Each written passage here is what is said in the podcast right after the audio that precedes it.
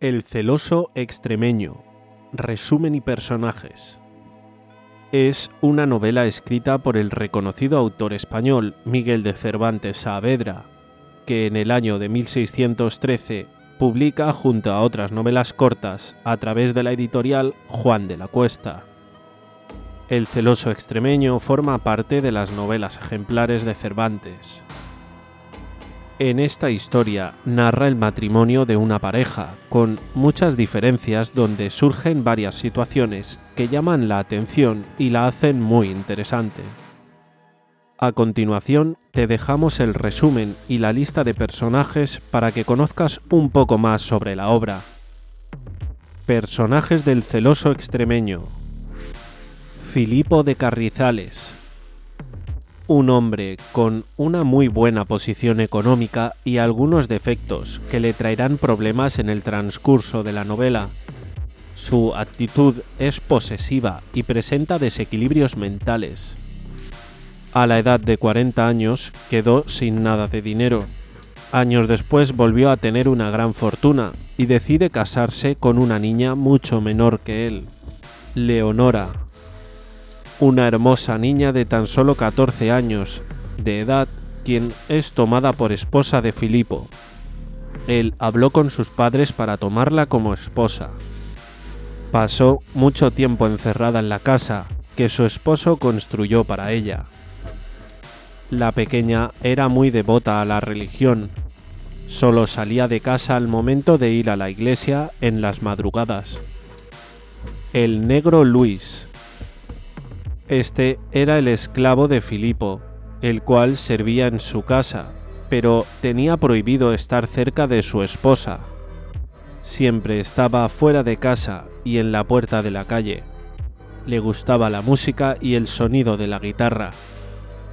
Loaisa, un hombre con habilidades y gran ambición, se enteró de lo sucedido en la casa con la pequeña. Este ingenioso realiza un plan estratégico para quedarse con la esposa de Filipo. Se hace amigo del esclavo diciéndole que le enseñará a tocar la guitarra y así logra ganarse su confianza. Con esto obtiene acceso a la casa en donde nadie puede entrar y muchos menos hombres. Su plan falla y después tiene que viajar a las Indias para irse de España. Resumen del celoso extremeño. Esta novela narra la historia de un matrimonio entre dos personas con muchas diferencias, y es ahí donde surgen eventos inesperados que la hacen mucho más interesante. Filipo de Carrizales, un hidalgo extremeño, que desde muy joven tuvo una buena vida pero que no supo aprovechar todo lo que tenía y terminó perdiendo toda su fortuna. A los 40 años era un hombre pobre, por eso decidió viajar a América para iniciar una nueva vida. Pasaron 20 años y logró hacer nuevamente una gran fortuna. Entonces decidió regresar a España desde las Indias para pasar así sus últimos años de vida allí tomando en cuenta que era un hombre muy celoso, decide no casarse, pero inesperadamente a sus 68 años termina contrayendo matrimonio con una niña de 14 años. Al ser muy posesivo, decide construir una mansión donde encierra a Leonora, quien era su joven esposa. También encierra a sus empleadas y esclavas, sin olvidar al esclavo eunuco, quien tenía prohibido ingresar donde se encontraba la niña.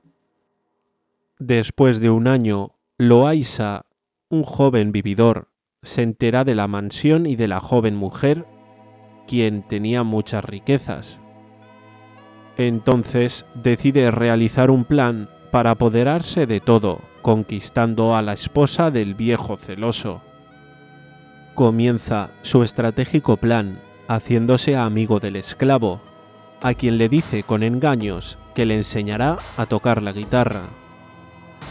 Al ganarse la confianza, logra organizar una fiesta en la mansión, pero antes tenía que hacer algo para dormir a Filipo de Carrizales. Una vez que logra su cometido, inicia una gran fiesta donde tocará la guitarra para deleite de las esclavas y empleadas. Entonces Loaisa intenta conquistar a la joven esposa, pero ella se resiste al acoso y solo terminan dormidos sin haber hecho nada. Carrizales despierta al amanecer y ve a su esposa con otro hombre. Entonces decide matar a ambos. Pero entonces cae enfermo. Esta circunstancia le impide llevar a cabo su plan. Antes de morir, le da libertad a Leonora para que se pueda casar con Loaisa, pero en su lugar se vuelve monja y Loaisa se va a las Indias.